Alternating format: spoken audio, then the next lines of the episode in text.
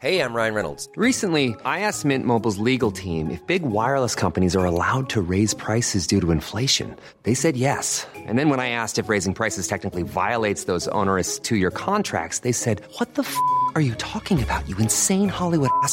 So to recap, we're cutting the price of Mint Unlimited from $30 a month to just $15 a month. Give it a try at mintmobile.com slash switch. $45 upfront for three months plus taxes and fees. Promo for new customers for limited time. Unlimited more than 40 gigabytes per month. Slows. Full terms at mintmobile.com.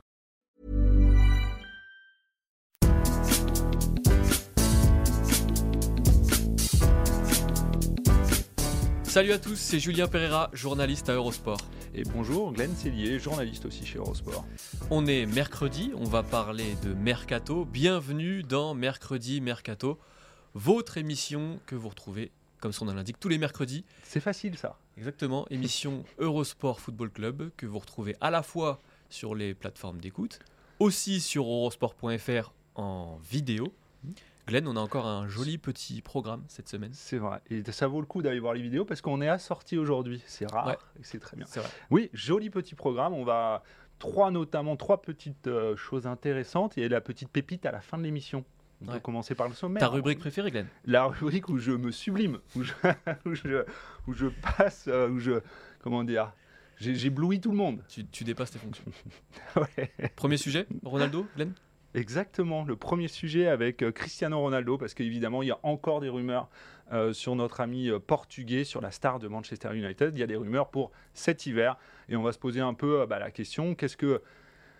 C'est bien qu'il soit évoqué sur le départ, mais est-ce que ça change quelque chose ou pas? Deuxième sujet, on reviendra en Ligue 1 avec Florent Ghisolfi, que vous connaissez peut-être pas, qui est un directeur sportif de Lens. C'est l'un des grands architectes du retour au premier plan du club nordiste. Et il se trouve qu'il s'apprête à être débauché par euh, l'OGC Nice. C'est l'occasion pour nous de revenir sur euh, toute cette folie autour des directeurs sportifs. Et le troisième sujet, c'est sur l'autre star, parce qu'on a parlé de Cristiano Ronaldo, donc quand on parle de Cristiano Ronaldo, il faut qu'on compense, et on va parler évidemment de Lionel Messi, euh, qui se brille en ce moment avec le PSG en Ligue 1, mais il y a déjà des rumeurs pour l'été prochain, des rumeurs transferts, et on va s'intéresser à ça. Il est notamment annoncé euh, comme quoi il, il aurait déjà signé au Barça, et voilà, on va se poser un peu la question, est-ce que c'est réel, est-ce que c'est réaliste, euh, cette info ou pas? On peut y aller? On peut y aller, on est chaud. C'est parti. Cristiano Ronaldo, c'est l'info du Télégraphe, sérieux média euh, anglais, qui annonce que le Portugais pourrait être libéré par Manchester United en janvier en cas de belle offre, d'offre Ouais. satisfaisante. Alors, Ronaldo, il était déjà sur le départ cet été. Est-ce qu'il a plus de chances de trouver une porte de sortie euh, cet hiver, Glenn? Euh, Petit doute. Ouais, j'y crois pas. Alors déjà, on va remettre dans le contexte. Ronaldo, c'est vrai, en ce moment, euh, ne fait pas vraiment partie des plans de Ten Hag à, Manchester. Il a joué quoi? Il a joué une, euh, en première ligue pour six apparitions. Ce week-end, il est resté sur le banc. Alors après, Ten Hag a essayé un peu de, euh, de, de se justifier pour euh, voilà parce qu'il y avait le prestige de Ronaldo. C'était compliqué de le faire rentrer. Vu Ten la- Hag a un petit peu de mal d'ailleurs à, à admettre que euh, Ronaldo n'entre tout simplement pas dans, dans ses plans. Ou dans alors, il plans et ose dans ses- pas, ou alors il ose pas le dire publiquement parce que c'est compliqué. Il y a, l'icône Ronaldo, on sait ce qu'il représente, pas seulement à Manchester, mais dans, dans le monde entier. C'est peut-être compliqué de dire à l'heure actuelle, bah non, moi je compte pas sur lui parce que euh, alors que on parle d'un, d'un- du- presque d'une légende euh, déjà à l'heure actuelle. Donc ça, c'est compliqué. Et moi, ce qui me pose question, parce que je comprends, là, les infos, il- d'ailleurs, ça va un peu dans tous les sens, les infos. Il y a des infos comme quoi ils disent, euh, bah, en gros, Manchester veut s'en débarrasser cet hiver, veut, veut essayer de trouver une porte de sortie pour arrêter avec ce, cet éternel débat sur Ronaldo. Moi, j'y crois pas, tout simplement. Euh, je ne vois pas où il va aller parce que, en fait, cet été, déjà, il n'y avait pas grand monde euh, sur, le, sur le marché. Le problème, c'est que Manchester, euh, Ronaldo a, essayé de pousser avec, avec Mendes, son agent. Ils ont essayé de pousser, de trouver une porte de sortie. Et il n'y a pas eu. Voilà, c'est ça. Il y a eu beaucoup, on a évoqué, beaucoup on de rumeurs. dans l'ordre, Glenn. Il y a eu le Barça d'abord, puis le Bayern, Ouais. puis à la fin Dortmund. Il y a eu des clubs anglais. On a évoqué Chelsea, Chelsea. notamment. On a évoqué les deux clubs de Milan. Hmm. Bref, euh, tout ça a été évoqué cet été. Il n'y a rien eu de réellement concret. Je pense euh, que le problème, de toute façon, qui risque de se poser cet hiver est le même que cet été. Le problème, c'est pas tellement Cristiano Ronaldo, c'est pas tellement le joueur, encore que on peut en reparler. le premier frein, le premier obstacle, c'est son salaire. Ouais. Euh, il a un salaire qui est entre 23 millions d'euros et 30 millions d'euros par saison selon euh, les sources. C'est un salaire qui est trop important pour le risque que représente aujourd'hui un transfert, une arrivée de Cristiano Ronaldo dans un club. Parce que quand vous prenez Cristiano Ronaldo, vous prenez un joueur qui n'est pas forcément, qui n'est plus forcément à même Ouais. de se fondre dans un projet de jeu et que euh, c'est une solution à court terme. Et aujourd'hui, très peu de clubs sont capables de mettre ce prix-là, de mettre ce, de concevoir de ces efforts-là financiers pour, euh, pour s'offrir Cristiano Ronaldo. Donc finalement, euh, la question de l'indemnité qui aujourd'hui pourrait être C'est une fausse question d'ailleurs, l'indemnité, parce qu'on le rappelle, il est en fin de contrat en juin 2023. Donc en fait, un club va pas venir pour payer 20 millions ou 30 millions pour Ronaldo, c'est pas, c'est pas le débat. finalement, le- le- la question de l'indemnité, c'est même pas un débat, tu l'as dit. Mm. Et donc, le, la vraie question, c'est le salaire. Et il y a une autre euh, donnée qui peut être importante, c'est la Coupe du Monde. Parce que le problème, c'est que Cristiano Ronaldo ne joue plus beaucoup euh, depuis le début de la saison. Alors, on sait ce qu'il vaut. En revanche, on peut avoir des doutes, notamment sur son rythme. On l'a vu Ouais, en sélection portugaise, il était rapidement émoussé. C'était très rare. C'est très rare de voir Ronaldo euh, aussi essoufflé qu'on l'a vu sur des matchs, euh, les matchs avec la sélection euh, durant la trêve. Donc là, il y a en plus toutes ces questions-là qui vont pas forcément donner envie aux clubs potentiellement intéressés de faire l'effort cet hiver. Peut-être, Il y en a un, moi, que je vois. Bah, je pense que c'est le même. Voilà, j'en vois, un, c'est évidemment Chelsea. On sait, Absolument. Chelsea était chaud cet été parce que son nouveau propriétaire, Boeli, et euh, le, le- le richissime américain, euh, bah, est forcément tenté parce que pour euh, quand on récupère un club, avoir une tête d'affiche comme Ronaldo. bah, c'est quand même sexy, c'est, euh, ça, fait un peu, ça fait un peu rêver, c'est pas illogique. Et ce qui me fait croire que Chelsea va peut-être revenir à la charge, c'est que cet ce qui a, la, personne qui a un peu freiné, selon les rumeurs euh, de- des tabloïds anglais, euh, la venue ou une le fait que Chelsea aille plus loin dans ce- cette idée du transfert de Ronaldo, c'est Thomas Tuchel qui est parti depuis. Donc, je bien les Blues revenir à la charge. C'est vrai que ce qui est compliqué avec Ronaldo, moi ce qui me dérange, c'est que bah, si on a Ronaldo, il faut adapter, jouer pour lui, s'adapter en fonction de ça. Et je ne sais pas où Chelsea ira s'il récupère Ronaldo, même pour six mois, pour un an ou des choses comme ça. C'est- compliqué cette fin de parcours, j'allais dire, en ce moment de Ronaldo. Surtout qu'on a quand même la sensation. Alors, c'est un petit peu paradoxal, Chelsea, parce qu'on a l'impression que Boehly, le nouveau propriétaire, va un petit peu dans tous les sens. Euh, il a Ouais. évoqué des choses un petit peu euh, alambiquées, pour ne pas dire euh, suspectes, étranges. Mais derrière, on a aussi l'impression qu'il y a un vrai projet qui se met en place, parce qu'on va, on va avoir l'occasion d'en reparler juste après. Mais Chelsea cherche un directeur sportif en Allemagne notamment. Il y a a priori déjà un accord avec Christopher Nkunku. Donc, on a la sensation quand même que Chelsea a des idées claires sur ce qu'il souhaite faire de son avenir à moyen terme. Et on imagine mal euh, Cristiano Ronaldo se, se fondre dans ce, dans ce projet-là. Donc il y a, il y a deux visions. Ouais. euh, laquelle l'emportera en janvier En tout cas, ce qui est sûr, c'est qu'on voit mal d'autres clubs euh, s'intéresser dès cet hiver à Ronaldo.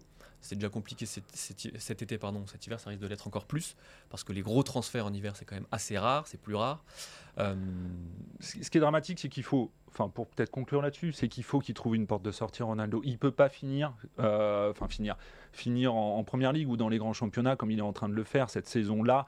Euh, elle n'est pas digne de sa carrière. Euh, ce qu'il en là, le peu de temps de jeu en ce moment, ça fait mal au cœur. Euh, les images qu'on a vues ce week-end où on voit Ronaldo sur le banc alors que Manchester est en train de prendre une, gifle. Même si je, comprends l'idée de Ten Hag, peut-être que c'est compliqué d'intégrer Ronaldo quand on veut mettre quelque chose en place, etc., pour, plein de raisons différentes. Mais quand on connaît l'illustre carrière de Ronaldo, c'est quand même assez. Moi, ça me gêne. Ça, enfin, ça me gêne pour lui et je trouve ça me fait un peu mal au cœur. J'espère qu'il va trouver un défi, que ce soit dans les grands championnats, comme lui rêve, parce qu'on sait, il rêve de euh, cet été, il voulait partir notamment pour continuer de, marquer en, Ligue des Champions. Euh, moi, J'aimerais bien un défi un peu plus euh, exotique ou un truc comme ça pour lui, ou en tout cas qui, finisse de belle manière et pas comme il est en train de, pas comme son début de saison. En tout cas, la Coupe du Monde, ce sera la conclusion. La Coupe Ouais. du Monde peut vraiment servir de facteur X parce que s'il y a une grosse Coupe du Monde de Cristiano Ronaldo, il y aura, je pense, un élan, notamment des supporters euh, mancuniens, qui pousseront po- probablement Tenag à, à revoir un petit peu euh, ses plans à court terme. Glenn, en deuxième partie, on va complètement changer de sujet. On va revenir en France et en Ligue 1 pour évoquer Florent Ghisolfi. C'est le directeur sportif de Lens. C'est l'un des grands architectes de la réussite actuelle du club nordiste. Et il se trouve qu'il s'apprête, selon les informations de l'équipe, à rejoindre Nice. Euh, Glenn, est-ce que tu peux commencer, parce que je pense qu'il est relativement méconnu du grand public, par nous le présenter en quelques mots? Ah oui, alors c'est, euh, il est relativement jeune parce qu'il a 37 ans. C'est un ancien joueur euh, professionnel qui a notamment joué à Bastia. Après, il est passé euh, sur les bancs. Il a été adjoint, adjoint aussi de la section féminine du PSG. Il est passé par Lorient, il est passé par Reims. Et depuis, bah, il a été recruté en 2019 par le RC Lens. une recrue discrète, j'allais dire, mais qui est cruciale parce que depuis son arrivée, bah, tout va pour le mieux à Lens. Il y a eu une montée en Ligue 1, deux maintiens aisés, tranquilles, malgré des budgets euh, limites, parce que c'était 15e, 16e budget de Ligue 1 euh, ces dernières années. Et là, bah, encore, Lens brille. Alors, quand tu dis architecte du, euh, du, du succès lensois, c'est notamment par sa capacité de, j'allais de dénicheur de talent. Juste pour aller vite, on va vous dire les, les, noms de, bah, des joueurs qu'il a recruté, ou en tout cas il était euh, au cœur de, leur, euh, de, leurs arrivées à Lens. Il y a Sotoka, Fofana, euh, Jonathan Klaus, Openda, Frankowski, il y en a. On pourrait aller très loin parce qu'il est vraiment. ils sont pas nombreux pourtant dans la cellule de recrutement à Lens et ils ont fait un travail fantastique ces dernières années en allant chercher des profils qu'on n'espérait pas, qu'on n'attendait pas en tout cas, et des mecs un peu plus connus, peut-être un peu comme Fofana, etc. C'est sa force. Il arrive à, à convaincre des gens de venir. Il est euh, de diverses manières, même de divers horizons, parce qu'on le sait, il y a eu des joueurs de MLS, il y a eu des joueurs de, Bundesliga, il y a eu des joueurs euh, enfin, d'Allemagne, etc. Ça, vient un peu de partout. Il est vraiment très très fort. Il a euh, moi, ça m'étonne pas que Nice aille le chercher. C'est malheureux pour le projet Lensois, parce que malheureux dans le sens, bah, ça, à mon avis, c'est un petit séisme qui est en train de se passer euh, dans le Nord. il faut s'en rendre compte parce que c'est un, personnage qui était relativement discret, dont on ne parle pas forcément, les directeurs sportifs. Certains, on en parle beaucoup, d'autres moins. Et lui, il a vraiment le profil de la bonne pioche pour Nice dans le but, je dis bien, le but qui est celui de Nice en ce moment, de construire, de mettre en place un projet. Mais finalement, ce qui est intéressant, tu disais, il y a beaucoup de directeurs, sportifs qu'on connaît euh, depuis longtemps. On peut prendre des exemples, euh, Campos, euh, Monchi, c'est des, dirigeants qu'on suit et qu'on entend, dont on entend parler depuis près d'une dizaine d'années maintenant, peut-être même plus.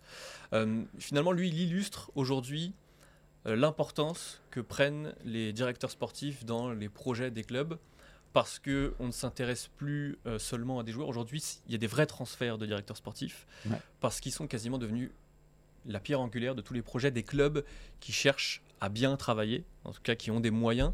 Alors Lens travaille très bien, Nice aimerait bien travailler, c'est un petit peu le flou en ce moment, mais visiblement il cherche à remettre un petit peu d'ordre. Donc finalement il est à l'image de ce qui est en train de devenir le foot, c'est-à-dire euh, un, vrai marché, il y a un vrai marché de directeurs sportifs aujourd'hui euh, en Europe. C'est vrai, il y a, une petite folie qui, euh, qui, est autour de tout ça, autour de ces bâtisseurs, j'allais dire. Et on l'a vu, un mec comme, euh, comme ce qu'il a été capable de faire à Monaco euh, de, pendant quelques années, j'allais dire. En fait, c'est ce qui fait la force de certains projets. Et c'est des profils hyper recherchés, très, très, très, très demandés, parce que c'est eux qui peuvent vous tracer une route sur les 3, 4 prochaines années, qui peuvent changer l'avenir d'un club. Et c'est vrai que c'est des profils une fois qu'on passe un cap, qui deviennent très demandés. Luis Campos, Monchi, etc. C'est des mecs qui font des, personnages qui font fantasmer euh, le, football en ce moment. Et, l'une des raisons pour lesquelles on, parle de plus en plus des directeurs sportifs, finalement, on peut le relier au sujet qu'on vient d'évoquer en première partie, à Cristiano Ronaldo. Euh, avant, les superstars étaient au centre du jeu, au centre du football. Aujourd'hui, l'épicentre s'est un petit peu déplacé sur le banc avec les managers. On le voit beaucoup en première ligue. On l'avait évoqué déjà cet été avec, avec Cyril. Euh, aussi euh, en coulisses parce que les directeurs sportifs, l'intérêt aujourd'hui pour les clubs, c'est plus seulement d'avoir des stars, c'est plus seulement d'avoir des résultats immédiats.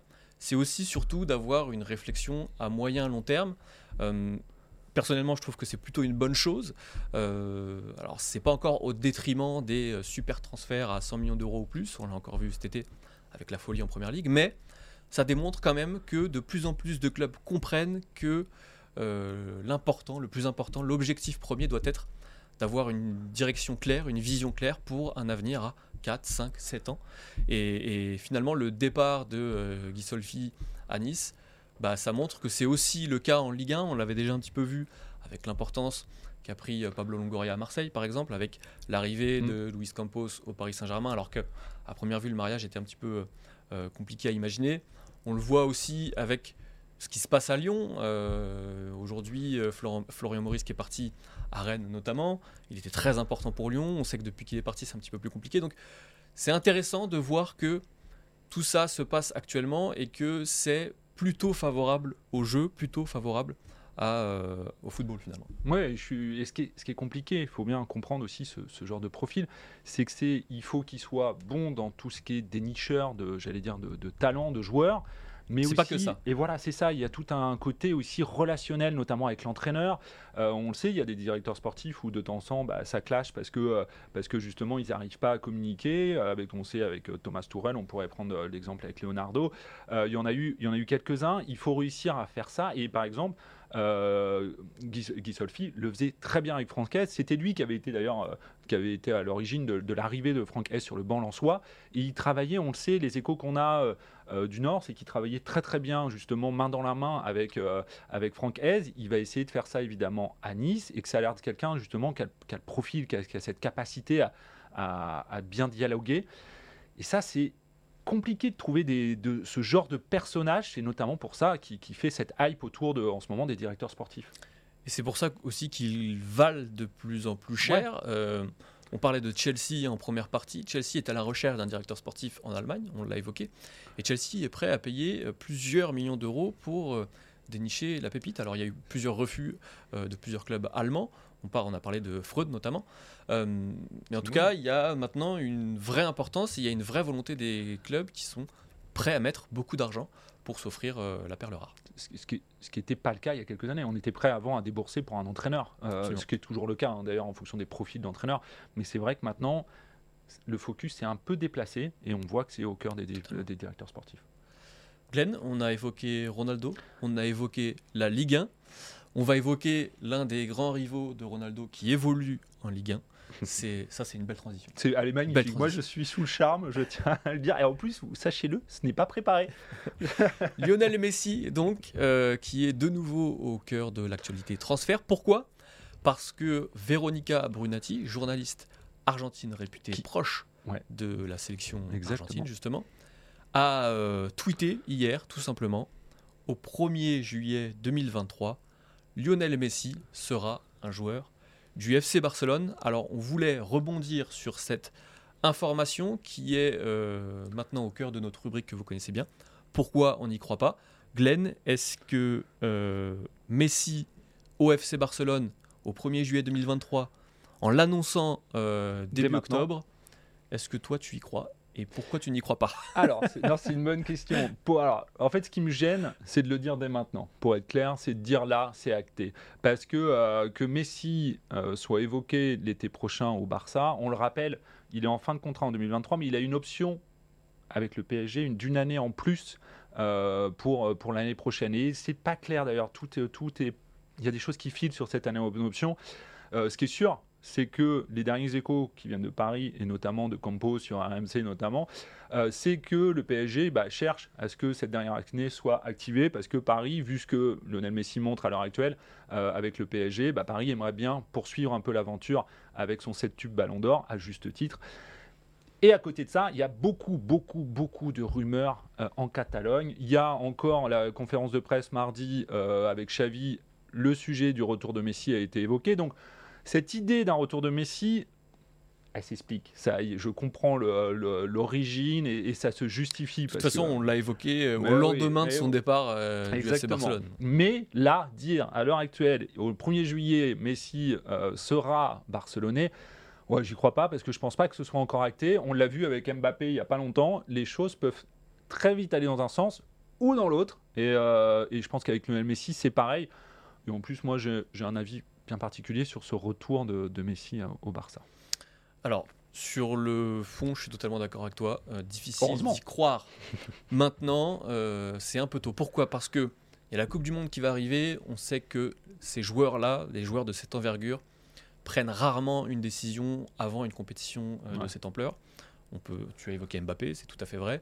On peut aussi y mettre, par exemple, Sergio Ramos ou Lionel Messi.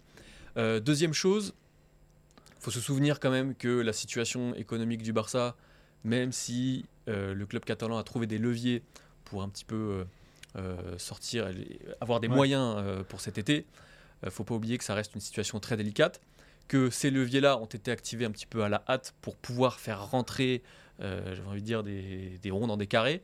On se souvient que Koundé a mis beaucoup de temps, notamment à être enregistré comme recrue du FC Barcelone, et que c'est très difficile pour le FC Barcelone, au vu de sa situation euh, financière actuelle, de déjà faire rentrer un salaire qui est aussi imposant que celui Mm. de euh, Lionel Messi dans ses comptes, en sachant que bah il y a quand même une Ligue des Champions avec des revenus importants qui est en train de se dérouler, que le FC Barcelone n'est pas spécialement bien embarqué dans la course au huitième de finale et que ça va compter pour son mercato estival. Donc que le Barça ait déjà réussi à trouver un accord contractuel autour de son salaire, autour du nombre de saisons avec euh, Lionel Messi au début octobre, euh, personnellement j'ai beaucoup de mal à y croire, ce qui ne veut pas dire Que ça soit que pour moi, le retour de Messi en juillet 2023 est inimaginable. Je ne dis pas ça, je dis Mm. juste que en être certain euh, début octobre, ça me paraît euh, difficilement euh, possible. Oui, je suis euh, totalement d'accord. Et c'est vrai que je vois, je vois pas vois pas comment ce serait euh, envisageable parce que c'est ce que tu dis, vu la situation économique du Barça, vu euh, tout, tout ce qui plane, même si, sauf, sauf si Lionel Messi serait prêt à faire des concessions énormes en termes de, d'émoluments ce- sur son salaire euh, pour rejouer au FC Barcelone et que la fin se passe pas comme on, l'a connu il y, a, deux ans. Mais non, euh, à l'heure actuelle, je trouve ça complètement impensable. Et puis, il y a, tu l'as évoqué aussi en tout début de sujet, il faut aussi euh, euh, se souvenir que Paris, actuellement, a toutes les raisons de prolonger Lionel Messi, puisqu'il est quasiment le- le meilleur joueur. Alors Neymar fait un très bon début de saison aussi, Mbappé aussi d'ailleurs, mais euh, il est très convaincant depuis le début de la saison. Il semble plus épanoui, il semble plus souriant aussi, on le voit beaucoup sur le terrain et en dehors. Donc Paris a aussi sa carte à jouer et Paris a euh, des de arguments quoi le, ouais, ce que j'allais dire. Paris a largement de quoi le, le satisfaire et euh, lui, euh, lui promettre de belles choses pour euh, prolonger. Je pense pas qu'il ira beaucoup plus loin qu'une année, ce qui, sera, euh, ce qui sera déjà très bien. Mais pour moi, en plus, euh, derrière, il y a d'autres défis euh, pour Lionel Messi qui l'attendent, euh, peut-être ailleurs que- qu'au Barça où il a déjà fait tellement de, de belles choses. La MLS notamment. Ouais. Euh, Glenn, en parlant de MLS, peut-être qu'on va avoir un joueur de MLS à trouver dans le Merca Quiz. qui J'aimerais est- bien parce que je suis incollable sur la MLS, Ah évidemment. T'étais censé être un collab sur euh, le cricket aussi la semaine dernière. Et Euh, j'ai travaillé le cricket. Eh, je suis pas sûr que ça, ça, ça vaille le coup. Euh, on accueille Quentin Guichard, notre graphiste et euh, auteur de ces petits textes que vous découvrez chaque semaine, avec lesquels vous jouez avec nous euh, sur le Merca Quiz. Quentin, bienvenue. Maintenant, j'ai le sourire quand je te vois euh, tous les Bah, mercredis, tu peux parce que je sais que ça annonce une bonne nouvelle. Alors, en, en même temps, quand on voit la concurrence, j'ai envie Ouais. de te dire, tu peux dormir sur tes deux oreilles, même sur tes quatre Que- oreilles, Ah, si tu oui, en as. bah, Et d'ailleurs, je tiens à préciser que quand on parle de concurrence, on ne parle pas uniquement de Glenn Sellier, parce que les autres qu'on ne voit pas Qui font les devant cette fanfarons. caméra, qui font les fanfarons à la rédaction, ils sont vrai. pas plus forts. Non. Voilà, tout simplement. Ils sont, euh, ils sont bidons, on peut le dire. Ils sont bidons. je ne peux que partager votre. Comment ça va, Glenn T'as passé va une bonne très semaine bien. J'ai passé une excellente semaine à travailler mon cricket, comme je le disais Voilà. à l'instant.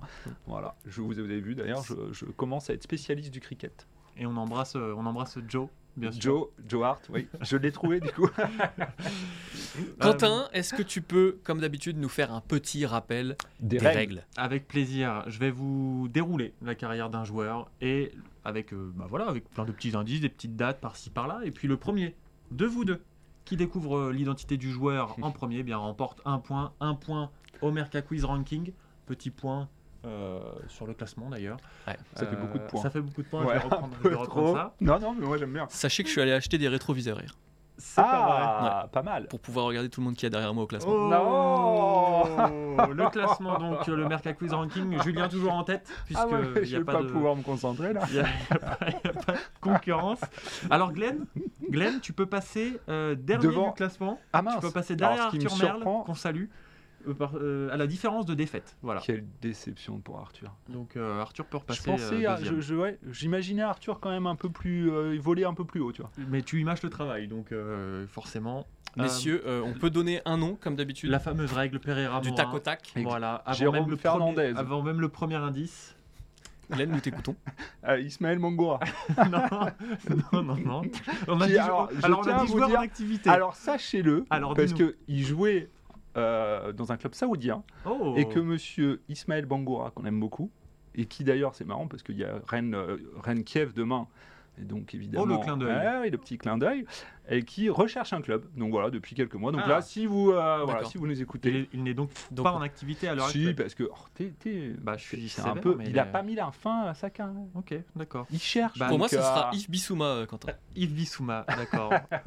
C'est toujours pas ça C'est toujours pas ça. C'est pas Et ça, mais pourquoi Yves Bissouma Bah, pourquoi pas Bah non, mais vrai, je veux une justification. Non, il n'y a pas de justification. voilà. Très bien, bah, veut on salue euh, Yves. Nous t'écoutons, Quentin. Dur à dire. Oui, c'est vrai. Messieurs, je suis né à Montbéliard et j'intègre mon premier club à Lure à l'âge de 5 ans. Jérémy Ménez. À 11 ans, je rejoins l'ASM Belfort à une trentaine de Oh là kilomètres, c'est c'est Rémi Farge. Puis j'intègre- Rémi Farge. puis j'intègre deux ans plus tard le centre de formation du FC Sochaux. J'y fais notamment la rencontre de Jérémy Ménez. Ah, Qui- pas loin. Ah, t'étais pas loin. Qui devient l'un de mes meilleurs amis dans le monde du football. À 15 ans, je souffre d'une rupture des ligaments croisés, puis à 18 ans, je ne suis pas conservé par le club socialien qui me considère trop irrégulier et trop instinctif. On est en quelle année? On est au début des années 2000. Ah oui, d'accord. Je pas né. Je rejoins alors le Racing Besançon, un club voisin évoluant en championnat de France amateur. Je deviens rapidement un cadre de l'équipe première avec laquelle je remporte le championnat lors de ma dernière saison en 2009. Avec mes bonnes performances, je refuse de quitter mon club pour un autre de national. Après 4 ans passés dans le club bisontin, je suis finalement recruté à l'orée de la saison 2009-2010 par le Stade Lavallois qui vient d'accéder à la Ligue 2.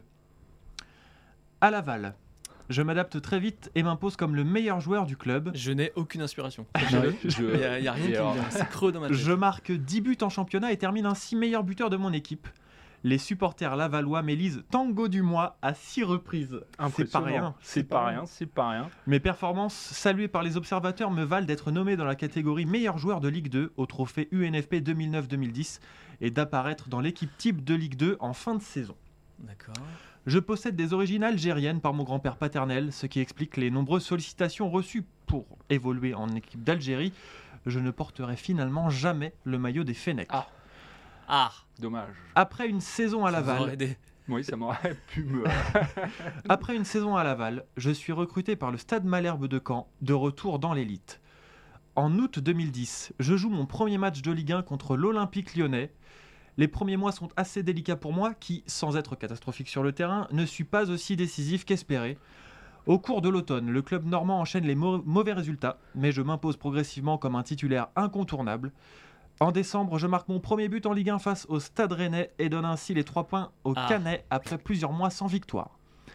Après une période d'indisponibilité pour cause de blessure, j'enchaîne les buts. En l'espace de 4 journées, je marque à 5 reprises, dont mon premier doublé en Ligue 1 à Nice, lors d'une écrasante victoire malherbiste 4 buts à 0. Je contribue ainsi largement au maintien du club Ah ouais, alors, dans l'élite, dans lequel je reste la saison suivante malgré un certain nombre de rumeurs à l'intersaison. Je termine co-meilleur passeur de mon équipe et je suis élu dans l'équipe type de Ligue 1 par le magazine France Football. C'est pas possible. Lors de la saison 2011-2012, je n'inscris que deux buts en Ligue 1, mais ils sont décisifs puisqu'ils permettent au Stade Malherbe de Caen d'empocher 6 points en déplacement à Sochaux et à Lyon. Faut qu'il change de club là. À l'été 2012, Je pas. je suis suivi par de nombreux clubs, notamment le LOSC et l'AS Saint-Etienne, dont je fais ma destination favorite. Le transfert se fait finalement vers le club stéphanois en juillet 2012. Entré en cours de jeu, je marque dès mon premier match avec les Verts à Geoffroy Guichard face à Lille, avec un très bon 1-2 avec une autre recrue, Renaud Coad, lui aussi rentré en cours de jeu. Titularisé lors de la troisième journée contre le Stade Brestois à domicile, j'inscris le deuxième but de la rencontre après avoir adressé une passe décisive à mon coéquipier Pierre-Emerick Aubameyang pour une victoire 4 à 0. Oh là là, c'est pas possible. Grâce ouais, à deux buts inscrits contre Sochaux dans le cadre d'un huitième de finale de Coupe de la Ligue en octobre 2012, je signe mon premier doublé avec mon nouveau club.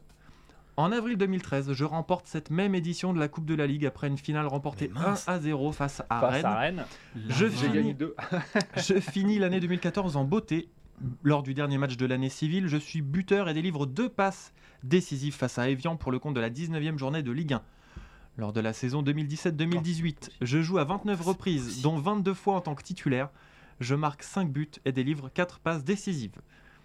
En décembre 2019, l'AS Saint-Etienne me désigne dans son 11 idéal des années 2010, Ah ouais? De même que le magazine France Football quelques jours plus tard. Mais quoi? En attends. janvier 2020, je suis désigné dans le 11 type de la décennie par la rédaction sportive de Ouest France Laval. Je suis finaliste de la Coupe de France 2020 avec l'AS Saint-Etienne perdu face au Paris Saint-Germain. Je quitte l'ASSE en juin 2022 pour l'AC Ajaccio après 10 Ah, années. Mouma Oui Oh, Oh là là, j'y étais pas. alors là, j'y étais pas. c'était interminable. Ah oui Euh, et là, c'est Ah, c'est c'est pas possible. sur le sur le fil. Voilà, on arrive à Ah, là, là, là, ouais, je. Ah, j'avais complètement Ah ouais, oublié je- Laval et tout ça, j'y étais pas. Romain Amouma, membre de l'équipe type C'est pas des années 2010 de France Football. Ça, vous l'aviez oublié, messieurs. Ouais, ouais, je suis pas fier. Eh non, ouais, là, je. euh, Il était trouvable Je en suis pas plus. Ouais. Et non. Et, et là, euh, et là, j'ai cru, j'y ai cru pour Glenn. Et je vais euh, pas te non, mentir, mais bah, en fait, je Ouais, n'avais aucun souvenir de Amouma à, Eh oui. à Laval. Et pourtant, six fois tango du mois. Ouais. Ça, ça aurait dû te parler. Et bah clairement. Et un, début de saison très moyen pour euh, Romain Mouma. Très moyen, euh, buteur cependant, euh, à une ou deux reprises, me semble-t-il. Ah ouais, dis donc. Il a pris plus de cartons rouges qu'il a mis de but. Je te le fais pas dire. Voilà. Euh, eh bien, c'est encore une victoire dont je ne suis pas très fier. non, c'est il une n'y a pas de victoire quoi quand être même. fier, là, je crois. que- L'important, c'est les trois points. C'est le point. C'est le point. Du coup, le point. Ouais. Mais Bon, ouais, bah, là, non, je... non, bah non. Je suis pas là la semaine prochaine, donc. euh, Ah, voilà, un petit peu de concurrence. la semaine euh, prochaine J'en en ai aucune, Aucune idée. idée. Et d'ailleurs, tu n'es pas là la semaine d'après non plus, ni celle d'après. Ah, j'ai D'ailleurs, tu que seras plus jamais là. J'ai Je ne suis ton plus là. Je crois que le Eh bah. Quiz m'a tué. Euh, et non, c'est vrai. T'as raison. Mais bon, Bah, j'ai de beaucoup de toute travail manière, tu ne faisais qu'acte de présence. Donc, Pour le Merca Quiz, j'avoue que ouais, c'est euh, là, je Messieurs, merci j'ai beaucoup. buté. merci. Euh, c'est encore une émission qui se termine bien. Euh, on rappelle que vous retrouvez ce podcast sur toutes les bonnes plateformes, les meilleurs moments en vidéo sur eurosport.fr. Vous tapez Eurosport Football Club et vous retrouvez toutes vos émissions foot, le FC Stream Team le vendredi, Tour d'Europe le lundi, mercredi Mercato le mercredi. On remercie Quentin pour tous ces petits vraiment. éléments euh, graphiques et ce Merca Quiz. On remercie Sébastien Petit à la réalisation. Bravo, On vous souhaite une très bonne journée. On vous dit prenez soin de vous et à la semaine prochaine. Ciao. Au revoir.